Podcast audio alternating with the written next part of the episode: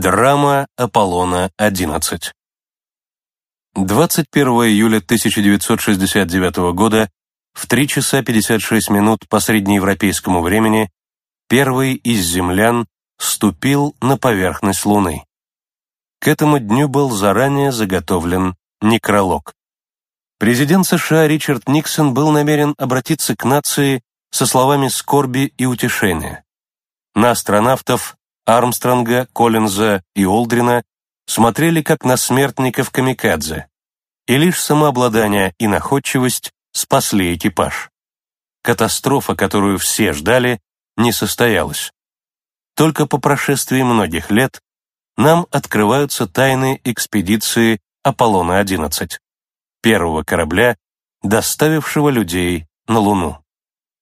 Истории покорения Луны посвящены тысячи книг и статей. Канва событий ясна. Спускаемый аппарат, на борту которого находились американские астронавты Армстронг и Олдрин, совершил посадку на Луну. После пребывания на ее поверхности астронавты успешно вернулись на корабль «Аполлон-11», все это время находившийся на окололунной орбите. Здесь их ждал третий член экипажа, Майкл Коллинз. Завершив экспедицию, корабль направился к Земле. 24 июля 1969 года астронавты успешно приземлились в заданном районе акватории Тихого океана. Но на самом деле тогда, в июле 1969 года, события могли развиваться совсем по-другому. Величайший триумф человечества едва не обернулся крупнейшей космической катастрофой. Однако об этом стало известно лишь 30 лет спустя, когда рассекретили документы, относившиеся к полету Аполлона-11. Только теперь выяснилось, как близко дыхание смерти овеяло астронавтов и с каким педантизмом готовились к их гибели руководители НАСА, американские власти и лично президент США. 20 июля 1969 года, когда Армстронг и Олдрин разгуливали по Луне, и к ним по радиосвязи обращался сам президент США, в столе Ричарда Никсона уже лежал заготовленный текст речи, который он готовился произнести вскоре после сеанса лунных переговоров. В случае, если космонавтов не удастся вернуть на борт Аполлона, Никсон намерен был сказать, что оба этих героя отдали свои жизни ради одной из самых благородных целей поставленных перед собой человечеством, ради познания и поиска истины. В составленной заранее программе мероприятий по случаю высадки людей на Луну вслед за скорбной речью президента значилось траурное богослужение. Больше всего опасений у специалистов вызывал спускаемый аппарат, совершивший посадку на Луну. Когда летом 1968 года Первый образец этого аппарата был доставлен на мыс Кеннеди из цехов концерна Grumman Aerospace, специалисты схватились за голову. Он обречен на катастрофу, так говорили все подряд, вспоминал астронавт Джеймс Ловелл. При первых испытаниях этого хрупкого аппарата, обтянутого какой-то пленкой, показалось, что все основные его элементы имеют серьезные, неустранимые неполадки. Количество дефектов превзошло ожидания самых больших пессимистов НАСА. Через 11 месяцев именно на аппарате этой конструкции Армстронг и Олдрин совершили посадку на Луну. Конечно, эту модель дорабатывали и улучшали, но все же осталось немало вопросов. Кроме того, никакая проверка на полигоне не сравнится с тем, что предстояло пережить на Луне. Воссоздать условия, царящие на этом небесном теле, не представлялось возможным ни в одной наземной лаборатории и даже на околоземной орбите. Но что делать, если неполадки выявятся на Луне? Удастся ли их исправить? Как спасти астронавтов, если у них не будет возможности взлететь с Луны? Можно ли прийти им на помощь? Вообще, сколько времени останется на проведение спасательных работ? Сколько времени человек может выжить на Луне? Было уже поздно думать об этом. Корабль неумолимо приближался к Луне. 20 июля 1969 года в Центре управления полетами царили эйфория и страх, удивление и сомнение. Началась решающая часть экспедиции. В 18 часов 47 минут по среднеевропейскому времени спускаемый аппарат отстыковался от орбитального корабля и начал полет к поверхности Луны. В 21 час 05 минут аппарат стал заходить на посадку. Она была намечена в районе моря спокойствия. В последнюю минуту астронавты заметили, что их мчит прямо на огромный камень, лежащий возле кратера. Это грозило неизбежной катастрофой. Если аппарат опустится на край камня или рухнет вглубь кратера, он уже не сумеет взлететь. До поверхности Луны оставалось всего 200 метров. Армстронг переключил аппарат на ручное управление. И мчась со скоростью в 80 км в час, «Орел», так назвали лунный челнок, перемахнул через камень. Пролетев еще 6 километров к западу от кратера, челнок, наконец, чиркнул о грунт. Прошло 103 часа после старта с мыса Кеннеди. Через 18 секунд Армстронг заглушил двигатель.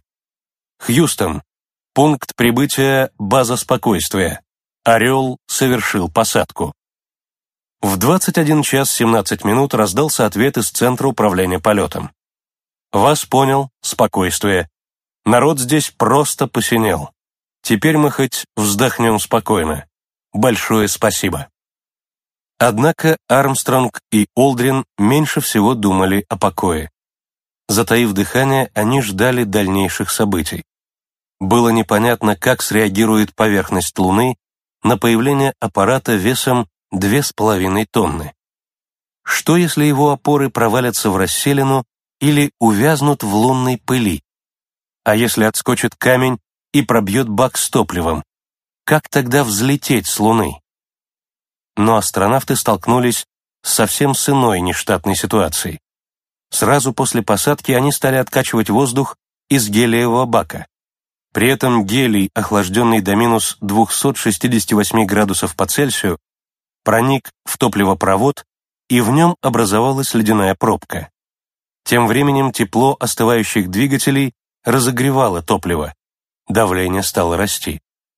Если бы трубопровод лопнул, топливо попало бы в двигатель, и тот взорвался бы. Прошло полчаса, пока не стало ясно, что беда и на этот раз миновала. Трубопровод выдержал нагрузку, а солнце растопило ледяную пробку. Наконец астронавты стали готовиться к первой прогулке по Луне. Еще одна неожиданность. Облачившись в громоздкие скафандры и пристегнув рюкзаки, где находились системы жизнеобеспечения, они заметили новую промашку конструкторов. Кабина, напичканная приборами, была тесна для них. Они чувствовали себя здесь как слоны, загнанные в посудную лавку. Всюду торчали мониторы, кабели, тумблеры. Одно неловкое движение, и они что-нибудь сломали бы. Беспокоило и другое. Им пришлось сбрасывать давление в кабине до нуля. Удастся ли потом восстановить заданный режим?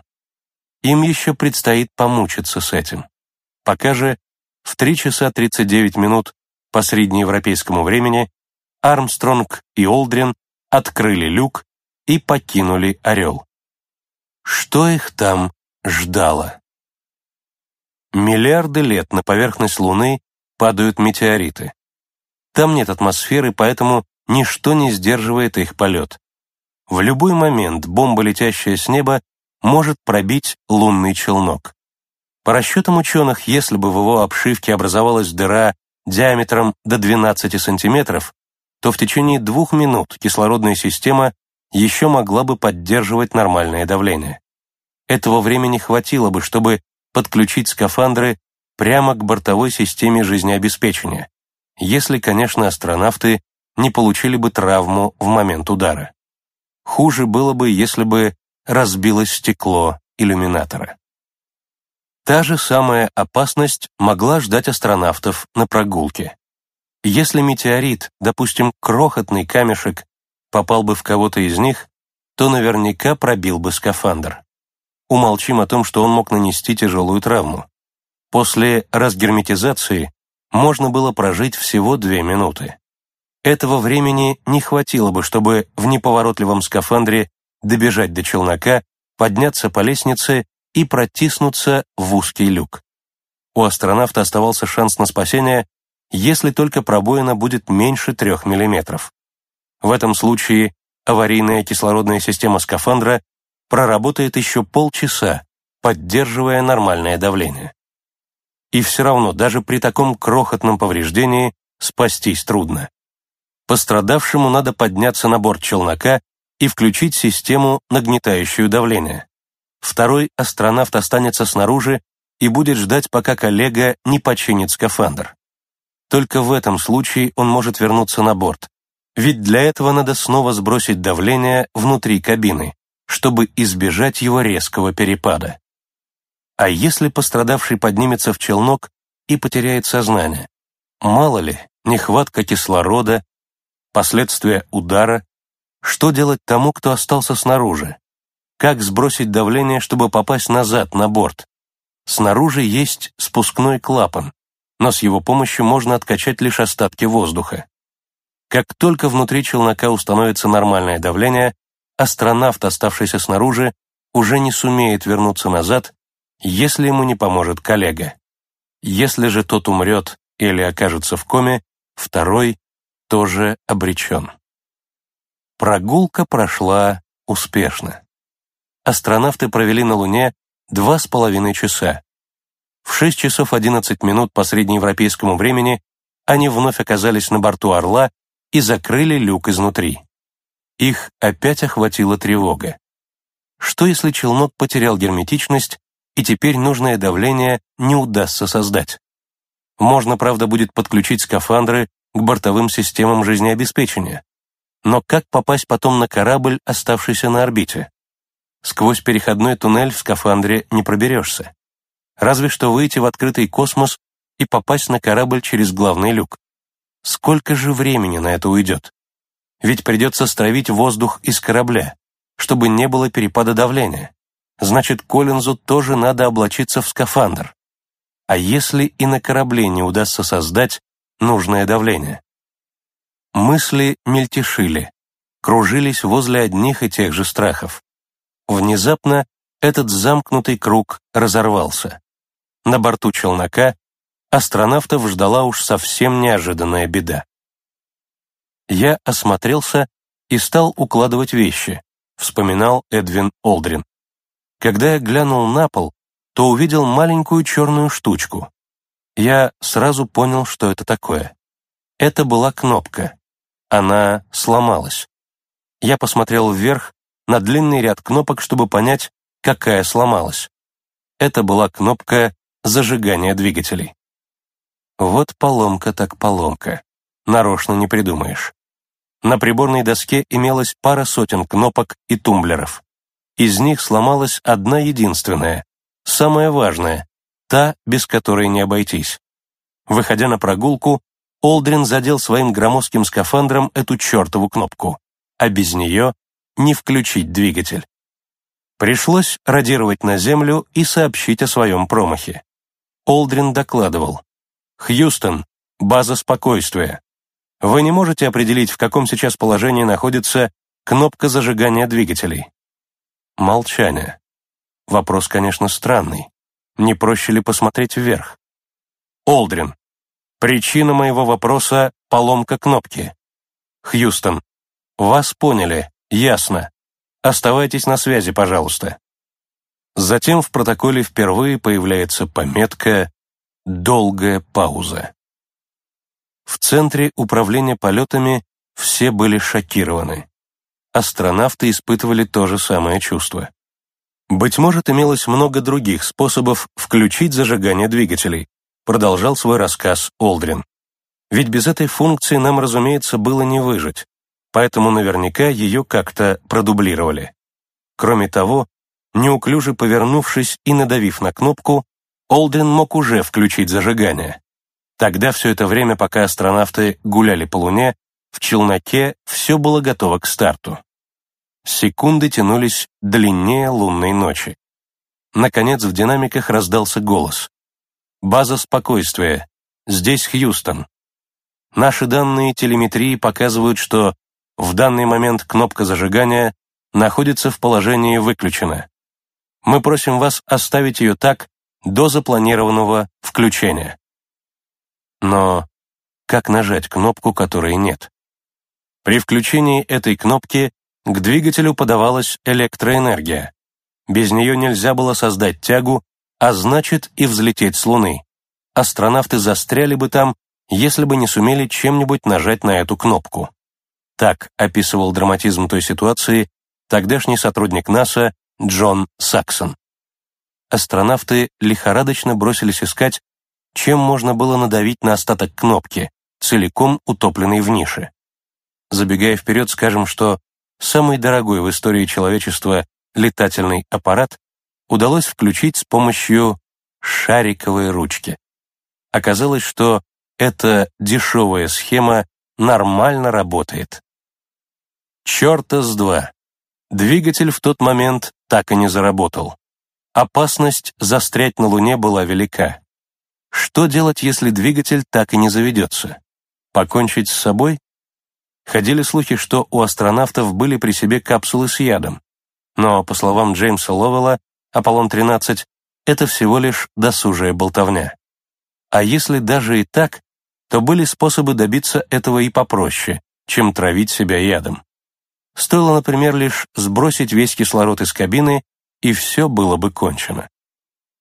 В случае поломки двигателя астронавтам, вместо того, чтобы думать о смерти, следовало бы оставшееся им время заниматься его починкой, скромно сказал впоследствии Нил Армстронг. Проблема была в том, что надо было торопиться. Многие системы челнока были рассчитаны всего на 48 часов работы. На Луне астронавты пробыли уже 22 часа.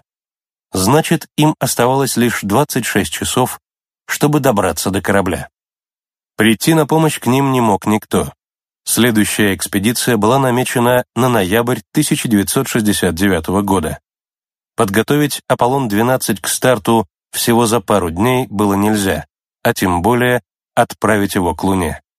Кроме того, любой другой лунный челнок просто не мог взять на борт двух лишних астронавтов. Имелись ограничения по весу. От спасения астронавтов зависела судьба всей лунной программы НАСА самой этой организации и даже правительства Соединенных Штатов Америки. В Хьюстоне вновь возникла долгая пауза. Как быть с радиосвязью? Что скажут астронавты, узнав, что обречены на смерть? В Центре управления полетами решено было сделать все возможное, чтобы доставить экипаж на Землю, вспоминает Глин Линой. В то время он был директором полетов в Хьюстоне. Все оставшееся время, пока астронавты готовились к повторному старту, мы сидели буквально на краешках стульев. 22 июля 1969 года в 5 часов 40 минут по среднеевропейскому времени Армстронг и Олдрин открыли пироклапаны, разделявшие баки с гелием и топливом, чтобы под напором сжатого гелия топливо устремилось к двигателю. Обычно давление в гелиевых баках после этого падает, а в топливных возрастает. Однако клапан второго гелиевого бака, похоже, не сработал. Олдрин доложил, мы не уверены, поступило ли в двигатель топливо из второго бака. Давление в гелиевом баке все еще очень высокое. Хьюстон, подтверждаем это. Попробуйте еще раз. Олдрин, окей. Мы снова попытаемся повторить со вторым баком. Хьюстон. Вас поняли. Даем согласие. Чуть позже Олдрин вновь сообщил. Нет искры. Пару минут царила неуверенность. Наконец, давление во втором гелиевом баке упало. Хьюстон дал команду готовиться к старту. В 5 часов 57 минут срезала болты между челноком и посадочной ступенью аппарата, а также клапана и провода, соединявшие их. Через несколько миллисекунд Наконец заработал двигатель, и астронавты благополучно покинули Луну.